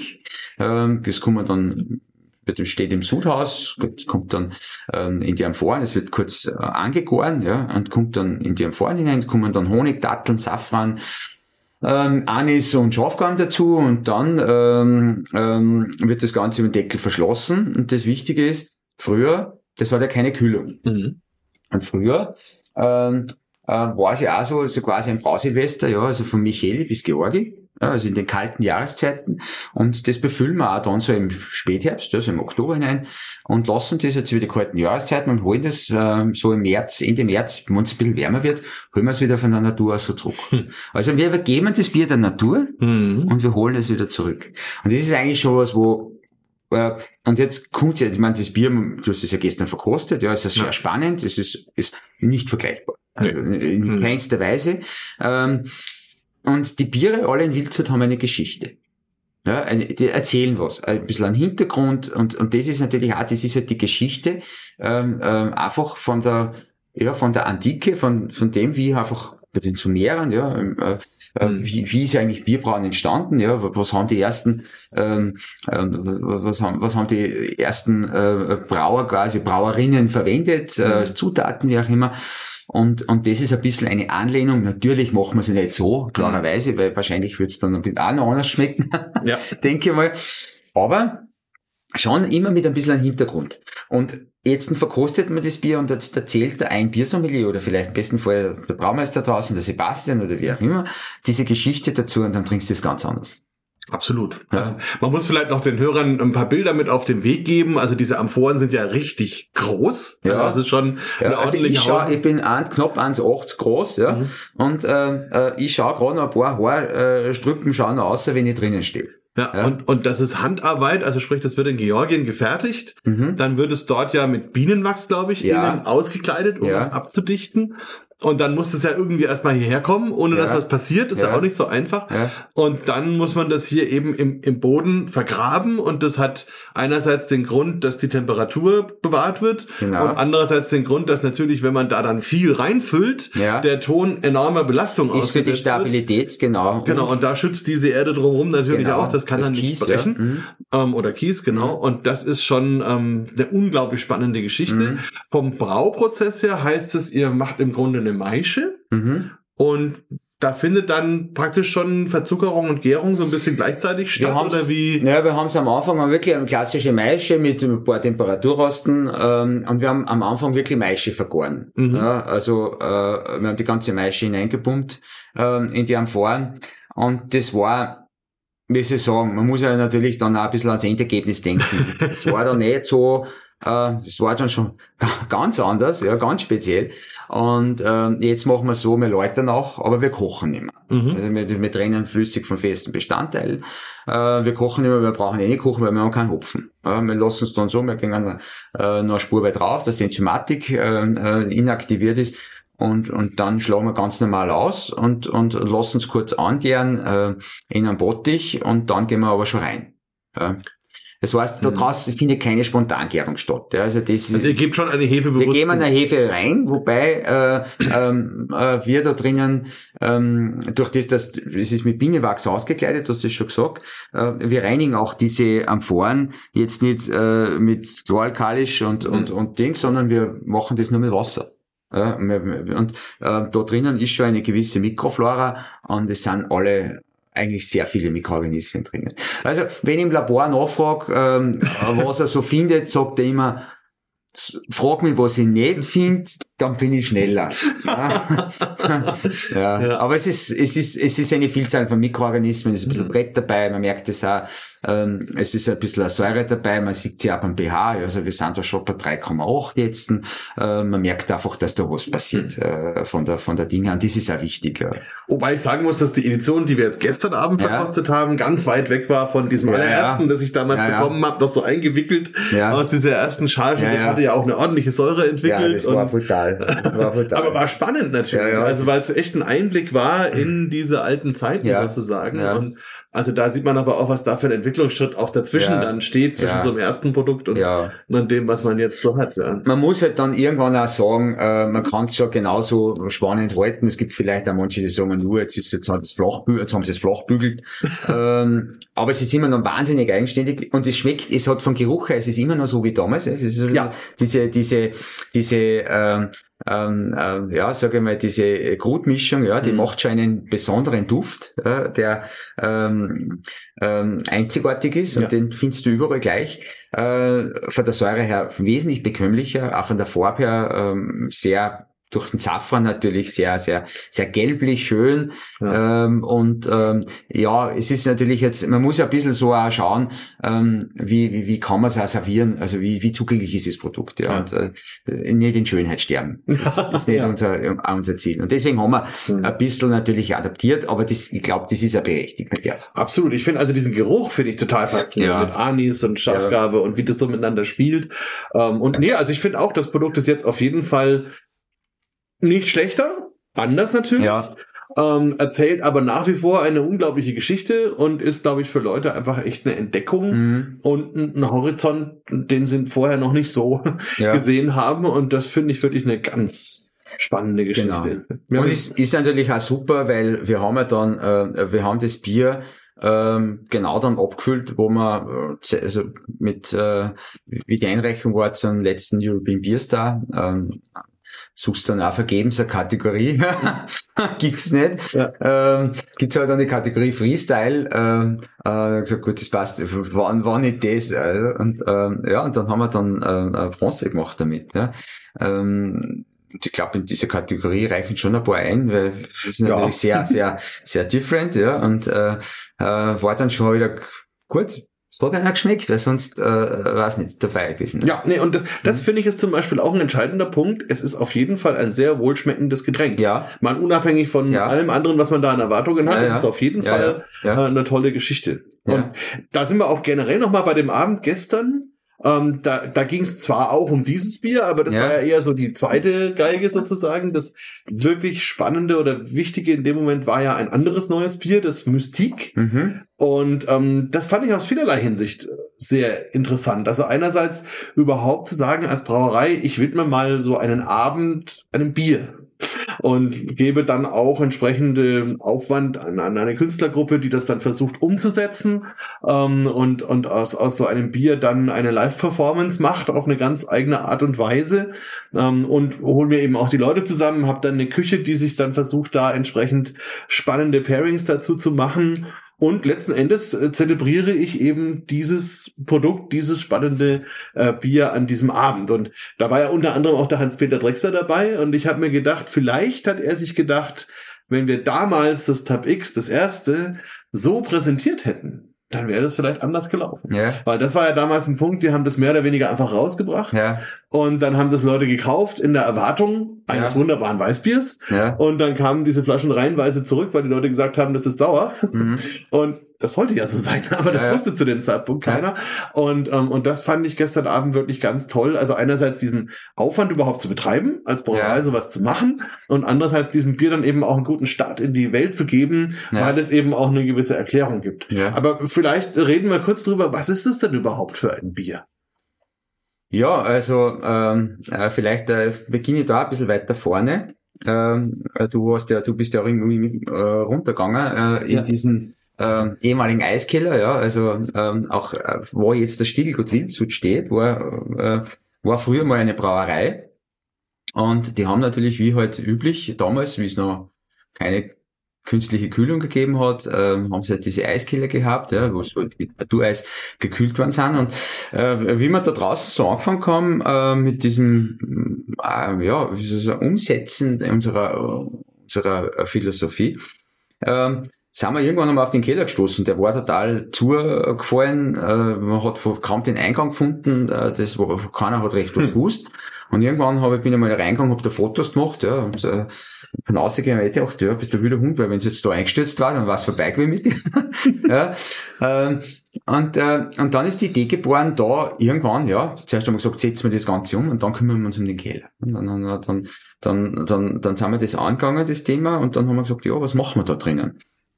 Ähm, wir können jetzt da kein klassisches Lager oder irgendwas machen. Äh, Sonnenkönig gibt's ja schon, Fass greift äh, äh, Ding. Und dann war eigentlich sonnenklar, es muss was sein in Richtung Belgien. Hm. Es ist eigentlich liegt auf der Hand, ja, eine Vielzahl an Mikroorganismen, wie auch immer. Und äh, Spontanverkehren ist äh, wäre natürlich Ding ist ein bisschen schwierig in unserer Region, weil wir haben ja wahrscheinlich äh, von der Mikroflora her sind wir nicht so gesegnet wie Mhm. rund um Brüssel. ähm, und ähm, und dann war eigentlich Flandern Red ähm, auch deswegen, weil ich diesen Bierstil sehr schätze, ähm, äh, so ein bisschen unser Ziel, jetzt nicht exakt nachzubrauen, aber so eine Richtung. Hm. Und ähm, ja, und dann haben wir uns halt an die Sache herangewagt. Wir haben uns ein bisschen, äh, sag jetzt einmal natürlich auch bei solchen Bierstil ein bisschen ähm, eine, eine Hilfe geholt, in, Mhm. in, in eine fachliche Expertise äh, von einem, von einem ähm, äh, erfahrenen äh, Brauer aus Belgien und äh, haben das Ganze dann in die Umsetzung gebracht und ähm, wie es halt so ist, wir brauen ein Bier, ähm, ein Brown Ale, Hm. äh, ganz klassisch und dann haben wir dann ähm, vom so 10 Hektoliter Eichenfässer angeschafft und dann legen wir das halt ähm, in diesen Keller, ja, ähm, und dann lassen wir halt das in, mit, mit unterschiedlichen Befüllgrad reifen, ja, einerseits vielleicht brauchen wir mehr bei dem ein Bier mit der Aerobie, also das heißt der Essigsäure, das andere Milchsäure und das ist ja dieses äh, diese Kombi, also dieser Mhm. Blend aus diesen verschiedenen gereiften, unterschiedlich gereiften Bieren, ähm, wo, wo sowas dann entsteht, was in diese Richtung Flandern Red äh, äh, geht, flämisch. Und ähm, ja, und das haben wir dann gestern quasi aus der Taufe geholt und ähm, äh, es war es war das ganze Projekt spannend, genauso spannend, aber gestern für mich auch die Reaktion der, der, Hm. der Leute. Ja, ich meine, ihr seid Bierexperten, da waren aber ein paar dabei, die, die ähm, von der klassischen Gastronomie kommen, ein paar Sportler, wie auch immer, die natürlich das erste Mal so Berührung gehabt haben mit so einem Sauerbier. Aber es war die Tendenz eigentlich durchgängig so, also positiv überrascht, ja, und so, so Ding, und es war viel und so, oh, die Säure, das mag ich, das gern. Und äh, das war eigentlich schön, weil es ist schon ein bisschen mutig auch. Ja, das muss man schon dazu sagen. Ähm, davor, äh, ein halbes Jahr davor haben wir die Bellage präsentiert. Das ist unser äh, Bier und Champagnerreifung, äh, wo wir, äh, wo wir mit einer in der Champagne selektierten Hefe arbeiten, ähm, äh, mit Flaschenreifung und sehr, ja, Bellage sagt das schon sehr äh, schönes Mundgefühl und, und sehr schlank und, hm. und sehr fruchtig, wenig Hopfen. Riesling. Und äh, das war absolut zugänglich. Das verstehen die Leute sofort. Äh, die haben das getrunken, ah, da marschiert dann auch mit der Champagnerflasche und sagt noch, ah, kenne ich, wie Sekt oder Bier, so in der Mischung.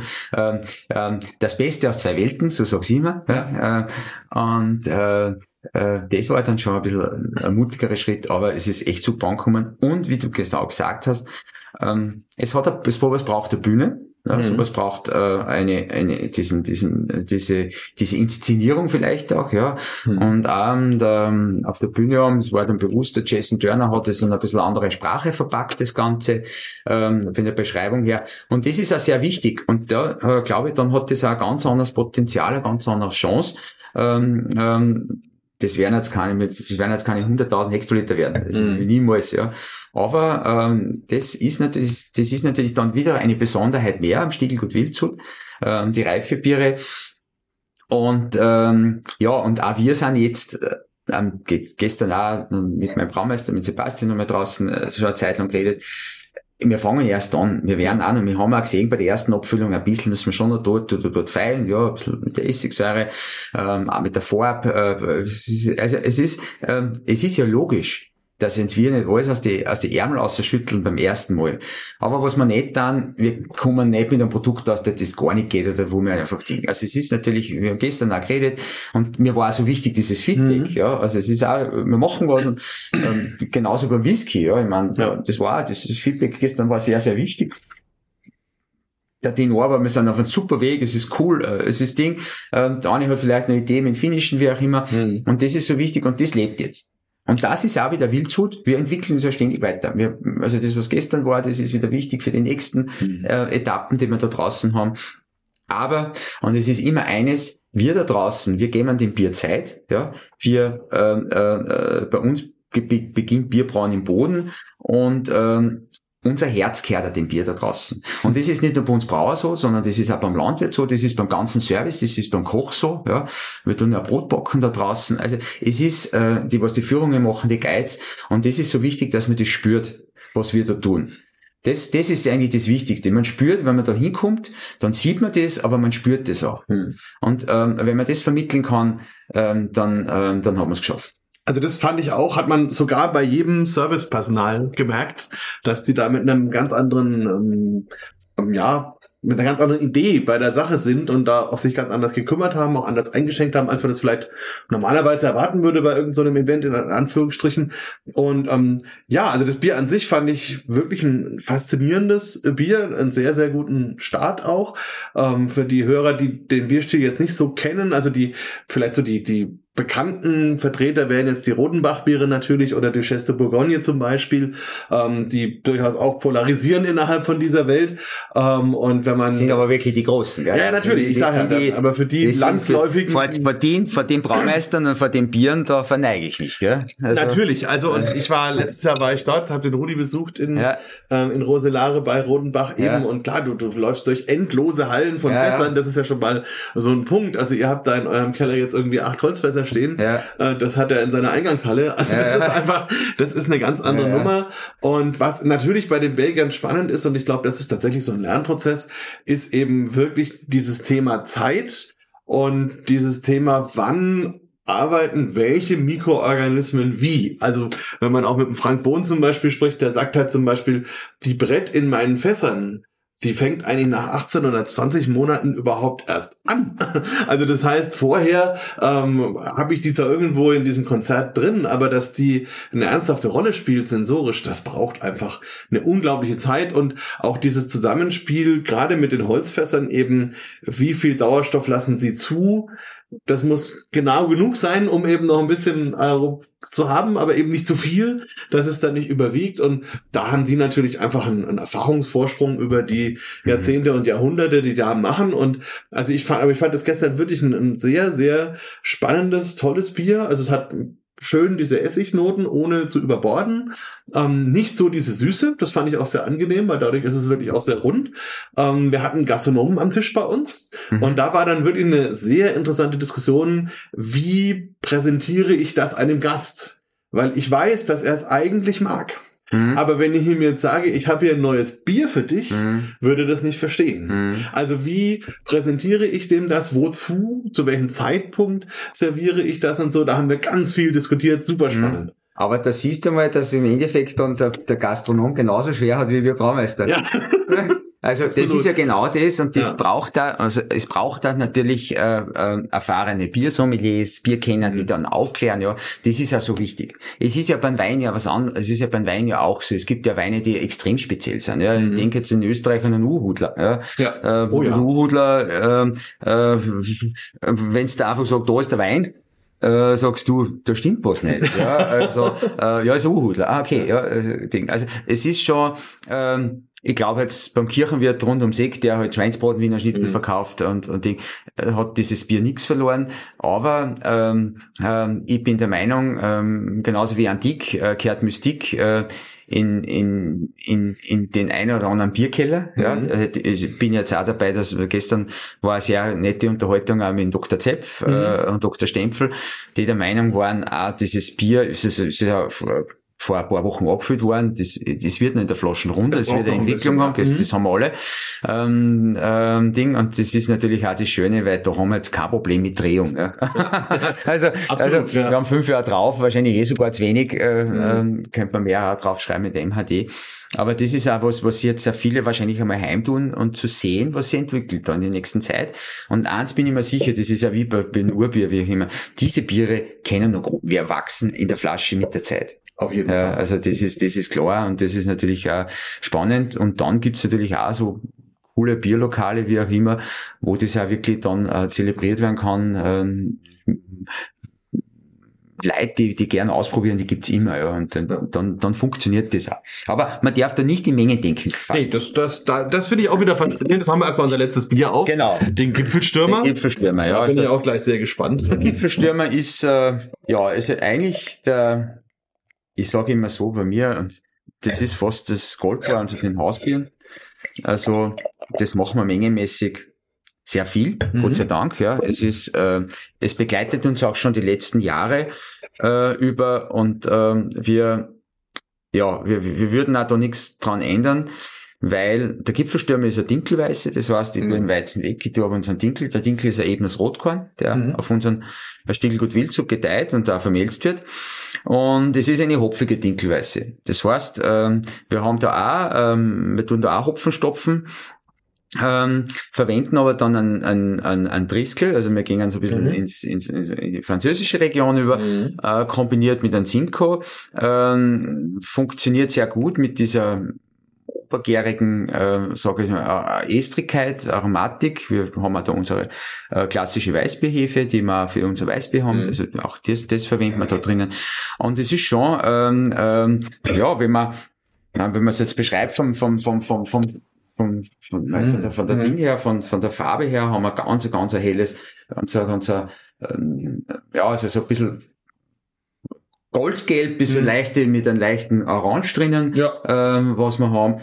Und in der Nase haben wir ähm, eigentlich schon ein bisschen was Weißbioartiges. Es ist mhm. leichte Banane, aber die Banane ist jetzt nicht Banane, sie ist grün. Ja. Ja, die ist grün, ganz wenig Nelke und, und, und das ist eigentlich schon, äh, das ist was, wo halt, wo man auch wieder kennt, das Bier, ja, wo man aber sofort riecht, da, da, das ist jetzt kein klassisch Weizen, sondern das ist anders, da ist ein, mhm. da ist ein Hopfen mit im ja. Spiel. Ja. Ja, für mich ist es so, als hätte man so eine Art, vielleicht so ein Mango-Püree. Und ja. da lege ich dann so eine relativ unreife Banane halbiert so oben drauf. Ja. Und dann rieche ich da rein, so ja. ungefähr. Ne? Also man ja, hat diese unreife Banane, Mango trifft sehr gut, ja. Mhm. Ähm, da drinnen. Und das zieht sich dann durch, ja, wenn man dann trinkt. Das ist sehr trocken, mhm. ja, es hat eine schöne Säure, klassisch auch von der, von der, von der, ähm, von der Weißbehefe, ja, weil es ein schöner pH-Sturz. Und da merkt man, es ist auch von der Bittere, es ist von der Bittere eine Bitter. Mhm. Ja, es ist immer der Hopfen ähm, äh, nur von, in der Aromatik versteckt. Und das ist es auch. Ja, wir haben da ganz, für der Bittere ist nicht auffällig. Da haben wir noch 16, 17. Mhm. Also wie ein Weißbier auch. Ja. Aber halt mit schön mit Hopfen versetzt, äh, schön Hopfen gestopft und da bringen wir halt die Aromatik hin. Das geht auch so in Weißweinnoten, finde ich, wenn man es dann mal im Mund hat. Ähm, ja, so, so Trauben, Ja, ja. auch so Stachelbeere. Also, Stachelbeere, jawohl. ganz- also ganz schön, alles, ja. genau. Mhm. Und es ist ewig frisch, ja. Es ist, Mhm. es ist so schön und das ist auch wieder Bier, was ich Sommer liebe, ja. Ähm, ähm, das einfach so universeller äh, Speisenbegleiter ist, ja, gerade wenn es alles was so, was so sommerliche ähm, äh, Sachen angeht. Und Mhm. wir haben auch, das ist halt auch, das ist das Bier, das immer die meisten Auszeichnungen jetzt schon gehabt hat. Also Mhm. zwar mittlerweile zweimal ein European Beer Star, ähm, ähm, Staatsmeister, also es ist, es ist, es ist eigentlich immer, bei die Falstaff, es ist immer mit dabei. Mhm. Ähm, es ist, es polarisiert nicht zu sehr, aber es fällt immer positiv auf. Ja. Und das ist einfach da äh, so schön und ähm, zu sehen, dass, dass, dass, dass da auch gewisse Mengen da möglich sind. Ja? Und, ähm, und nicht, und auch nicht unbedingt sein muss, dass der Kreativbraumeister oder die Kreativbrauerei immer wieder ständig was Neues macht. Mhm. Wir machen eher ein bisschen Abwechslung beim Einbringen, aber es gibt da Sachen, die beständig super sind. Und Ja. das ist jetzt da mit Sicherheit der Fall, ähm, dass man da ein bisschen, äh, ja, Ist das von der Brauerei her eine Herausforderung, wenn man den Weizenanteil durch Dinkel ersetzt? das ist halt teurer. Aber okay, Deutlich. klar. Deutlich, ja, weil der Mhm. Dinkel, mit dem Dinkel muss schälen lassen, äh, Mhm. der ist natürlich in der Spelz drinnen, äh, wird dann selber vermötzen. Es ist jetzt von, es ist von den, ich sage von der Extraktausbeute her, ähm, wenn es mir nicht sagen darfst, würde ich fast wahrscheinlich auch beim Leuten über keinen Unterschied kennen. Ja, okay. also ähm, optisch kennst du das klar ähm, und, und geschmacklich kennst du das dann auch, weil der Dinkel, also, also ist sch- ein bisschen eine leichte Brotnote mit eingebaut, aber viel noch eine Spur cremiger wird, wie der Weizen Mhm. finde ich. Und ähm, es ist halt einfach der Dinkel äh, eine Spur weiter edleres Getreide. Man merkt es ja beim Brot, ja, Mhm. Dinkelbrot, Dinkel, also überall Dinkel drinnen ist Rocken. Es sind schon äh, die Brote, die ein bisschen, sag ich jetzt mal, ein bisschen spurwertiger sind. Das stimmt, Äh, Das ja. ist, das ist, das spiegelt sich dann auch in dem Bier wieder. Ja. Nee, also auch ein ganz schönes, auch ein bisschen nobles Bier, in der Tat, auch durch die Kohlensäure, durch diese intensive Aromatik, das ist auch sehr, Ja. sehr präsent auch. Also jetzt also man kann das auch mal so trinken, aber das, ich würde es bewusst genießen, weil es Ja. einfach viel sagt. Also finde ich schon Ja. sehr schön, ja. Na, also Mhm. das ist, ähm, und Gipfelstürmer ist halt auch so ein bisschen, ähm, äh, weil wir da drinnen sind, es hat so ein bisschen aus, dieses Gletscheisbonbon, Mhm, ja. ja. Und deswegen halt auch, also auch dieser Name, ja, und, und Mhm.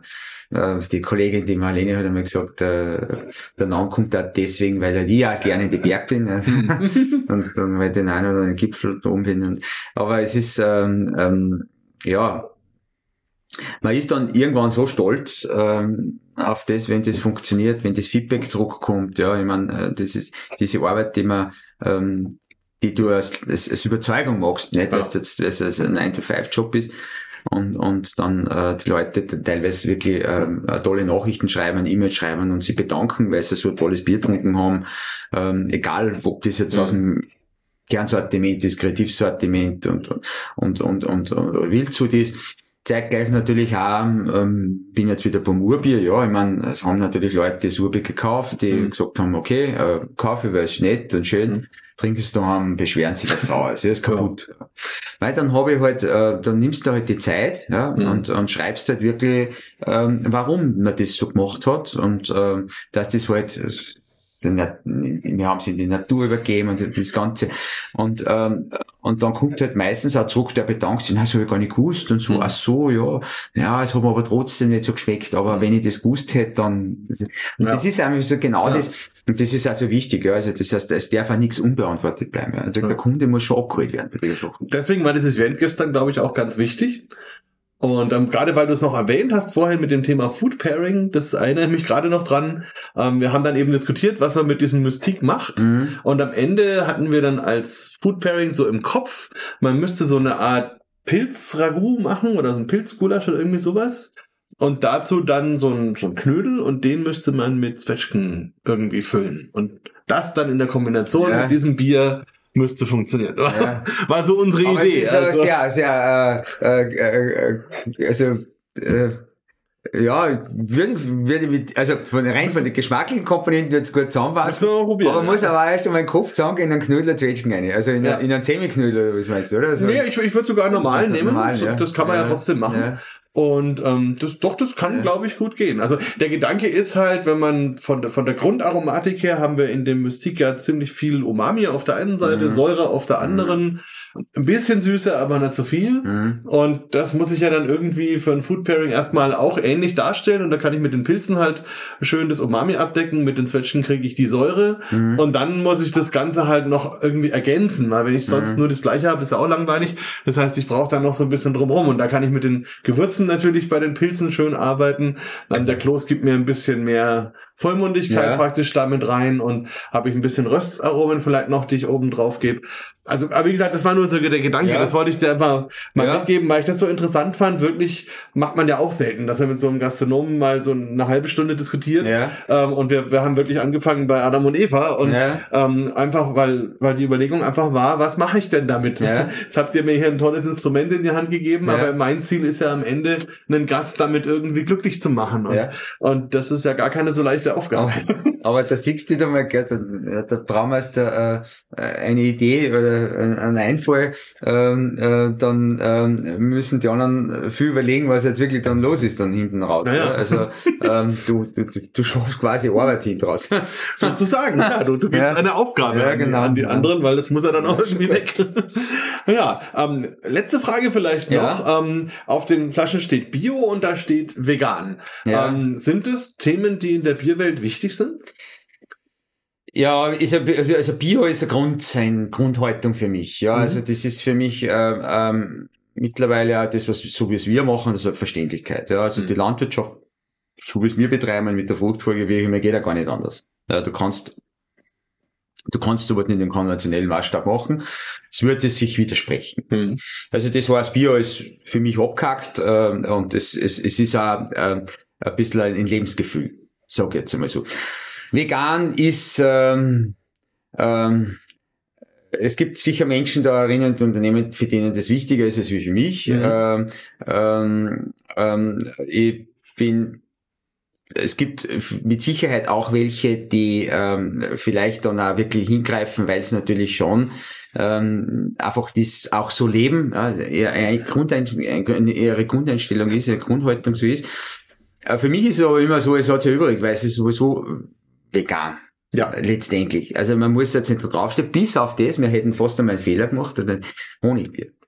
Ja, da, da, da gibt's aber auch innerhalb der Veganer eine große Ja. Diskussion, inwieweit Ja. Honig jetzt vegan Ja. ist oder nicht. Ähm, Ähm, das ist in der Tat. Es ist Honig ein tierisches Produkt, Mhm. ja, und irgendwie haben wir dann, ich weiß nicht, da haben wir das Etikett gehabt und irgendwann haben wir dann Dinge, das du, es Mhm. sind, ist ja Honig drinnen. Ja, stimmt. Und jetzt haben wir das für den einen Bier austauscht und dann steht halt dann oben nochmal Bio. Nochmal die, Mhm. Ja. Also so Bio, ähm, und, ähm, Ansonsten sind wirklich alle Produkte vegan, ja, von, ich sag jetzt mal, vom, vom, vom, vom Etikett her, ähm, ähm, das ist ja vom Zulieferer so, Hm. ähm, klassisch abgesegnet. Und ähm, es ist, ja, es ist vielleicht in der heutigen Zeit mit Sicherheit hat es auch seine Berechtigung, wobei, wenn es nicht umsteht, da, bin- da bin ich jetzt, da, das ist ein bisschen ein Ding, ist, ist, ist auch okay. Ja, also ich denke auch ein bisschen mitdenken ist natürlich schon immer ein Ja. Thema und ein Bier bei uns ist ja in der Regel ein veganes Produkt. Also Ja. es gibt Bierkulturen, wo zum Beispiel Filtration Klar, aus klar, Fischblasen ja, eingesetzt genau. wird. Da ist es definitiv nicht vegan. Oder ich wurde mal gebeten, ein Bier aus Island zu rezensieren, das sie mit Wal gebraut haben. Das habe Ja. ich dann, war einer der wenigen Male, wo ich dann gesagt habe, das mache ich nicht. Mhm. Das wollte ich nicht unbedingt tun, aber es gibt auch in Schweden zum Beispiel ein Bier, da wird irgendein Drüsensekret von irgendeinem Mhm. Waldtier eingesetzt, wobei das überlebt das, das gibt nur sein Sekret ab. Aber, Mhm. ähm, aber bei uns war halt früher vegan, wie du gerade gesagt hast, das Thema immer Etikett, vor allem der Leim, mit dem das dann da drauf geklebt ja. wird. Hm. Ähm, und so, also da gibt's tatsächlich Diskussionen, aber grundsätzlich finde ich, ähm, eben ist dieses Verständnis, dass Bier prinzipiell mal ein veganes Produkt ist, gehört einfach in, in die Köpfe der Leute rein und ich glaube, das ist bei vielen auch schon angekommen. Ja. Aber bei Bio finde ich, das finde ich auch wichtig, ähm, ja, weil es einfach also viele sagen in Deutschland immer so, naja, wir haben ja das Reinheitsgebot und eigentlich ist das ja sowieso schon eine Reduktion auf ein gewisses Minimum. Ähm, wozu brauche ich da noch Bio? Aber natürlich, wenn ich jetzt an, an die Landwirtschaft denke, was da alles theoretisch möglich ist, ähm, kann ich natürlich mit dem Bio-Emblem nochmal was ja. anderes ausdrücken. Und das finde ich schon gut und spielt euch natürlich jetzt gerade, was das Gut angeht, auch in die Hände, weil man da natürlich nochmal mehr zeigen kann, wie man da genau. arbeitet. Ne? Das wäre nie, es wäre nie ein Thema gewesen. Also mhm. das ist auch und bei den Hausbiere durch das, dass wir das äh, verwenden, äh, viele viele Malze auf der Wildzucht. Äh, natürlich ist für den Brauer Spur schwieriger. Gerade, ich denke jetzt gerade in die Richtung Aromahopfen. Ja, also es gibt halt viel Hopfen ein Mosaik im Bio werde ich nie kriegen. Ne? Mhm. Also das ist, ich weiß, dass der Hopfen sehr gut ist, ich hätte ihn auch gerne, aber da musst du halt dann Abstriche machen. Ja. Ab und zu. Ähm, aber ich, ich bin dann auch wieder dann sage ich mir, ich muss ja nicht, ich muss ja nicht alles haben. Ja? Und ich meine, äh, wir haben, wir, wir haben, wir haben eh so eine breite Palette, so einen großen Spielraum etc. Da musst schon, Markus, du musst ja schon mit denen auch klarkommen. Du kannst da aus dem was Gutes machen. Ähm, muss nicht immer dann äh, die, die, die komplette Hopfenpalette sein, wie gesagt. Und das haben wir ja heute auch gesehen, dass auf jeden Fall das was funktioniert Gutes auch, ähm, ja. Das ist klar. Ähm, ähm, es gibt mit Sicherheit äh, mit Sicherheit, ich, ich, mit Sicherheit, ich weiß es, viele äh, Kreativbrauer oder, oder Craftbrauer, die, die, die, die einfach viel mehr in den Hopfen, mhm. ähm, viel mehr mit den Hopfen experimentieren.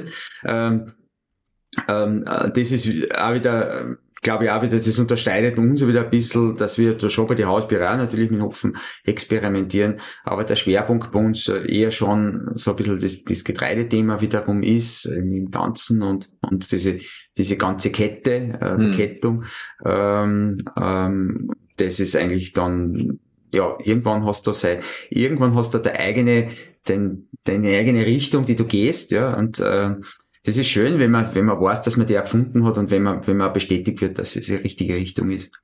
Absolut. Und wie gesagt, das haben wir jetzt heute hier auch bei den, bei den Bieren absolut feststellen können. Ähm, ganz allerletzte Frage, wenn jetzt unsere Hörer bei euch zu Besuch kommen ja. wollen. Ähm, also einerseits gibt's hier eben die Brauwelt, das Museum. Ja. Und ins, ins Gut kann ich quasi auch immer, oder wird man uns da Termine ja. ausmachen? Wie Na, läuft das? Also, ähm, ähm also dem Stiegelgut Wildzu draußen in ähm, St. Pantaleon. Ähm, haben wir jeden Tag offen, äh, jetzt aktuell, also aktuell, es ist mhm. glaube ich nur Montag, äh, sperren sie ein bisschen später auf, erst glaube ich um 17 Uhr. Äh, bitte, aber wenn das jetzt den Podcast äh, ja, man weiß ja nicht, hört, dann ist wahrscheinlich ein anderes Ding, das weiß ich nicht. die Website natürlich verlinken. Aber danach, ja. danach, also es wird, es, es ist eigentlich jeden Tag geöffnet, das heißt, man kann da draußen ähm, sich verwöhnen lassen von den Bieren, aber natürlich auch äh, von, von der Küche her, ja, wir haben eine Top-Küche draußen, äh, wird uns selber Brot backen, ähm, also äh, ähm, es ist einfach so viel Handwerk da draußen. Und, und ähm, man kann aber auch, wenn man sich, wenn man vorher anruft, dass man einen Guide bucht, also, mhm. dass man, dass man eine Führung kriegt äh, oder sich vielleicht die Möglichkeit hat, dass man sich draußen in der Führung anschließt, weil eh gerade wann ist. Also einfach anrufen, auf die Homepage gehen, ähm, die Kolleginnen und Kollegen ähm, jemand da die Auskunft machen alles. Wir haben ein wunderschönes Gästehaus draußen, man kann die nächtigen draußen. Aktuell haben wir eine Baustelle, es wird ein bisschen umgebaut, es wird größer gemacht, ja. Ist ja immer ein gutes Zeichen, wenn nicht dazugebaut wird. Und, ähm, und dann kann man wirklich da draußen ähm, entschleunigen, ähm, ähm, äh, diese, diese, dieses rundum dieses äh, Biergut letztendlich inhalieren. Und in der Stiegelbrauwelt, die hat auch immer geöffnet. Ähm, da kann man selber durchgehen, äh, Ticket lösen, man startet im Shop, man geht durch, man sieht da und die Hausbrauerei. Ähm, dann hat man natürlich die ganzen Etappen, einmal dieses, dieses, äh, die Rohstoffe, dann das Kino, was ein bisschen so, futuristischer ist. Und dann hat man halt äh, die Historie von einmal für das Geschichtliche generell von Bier, dann einmal das Geschichtliche von der Stiegelbrauerei gegründet 1492, das heißt, wir sind eine sehr, sehr alte Brauerei. Oh ja. Mhm. Genau. Und äh, mit viel Tradition. Und das sieht man dann auch. Ja, und dann schließt man die Tour ab und ist direkt mitten in der Brauwelt, in der Stiegel Brauwelt, wo wir zwar jetzt dann auch hingehen und oh, ja. Bier trinken und vielleicht auf was Gutes äh, essen, weil es ist jetzt ja schon Nachmittag. Und da kann man sich auch wiederum ähm, ähm, verwöhnen lassen von unseren ganzen Bieren, von der ganzen Bierpalette. Fast alle Biere frisch vom, äh, vom Fass und natürlich auch wieder tolle Küche, äh, typisch salzburgerisch. Bis hin zu den Salzburger Nockerl. Ja. Äh, wir haben Biersommeliers dort, die empfehlen das richtige Bier dazu. Also das ist, ähm, das ist schon was, äh, was eigentlich auch die Stiegelbrauerei auszeichnet. Ja.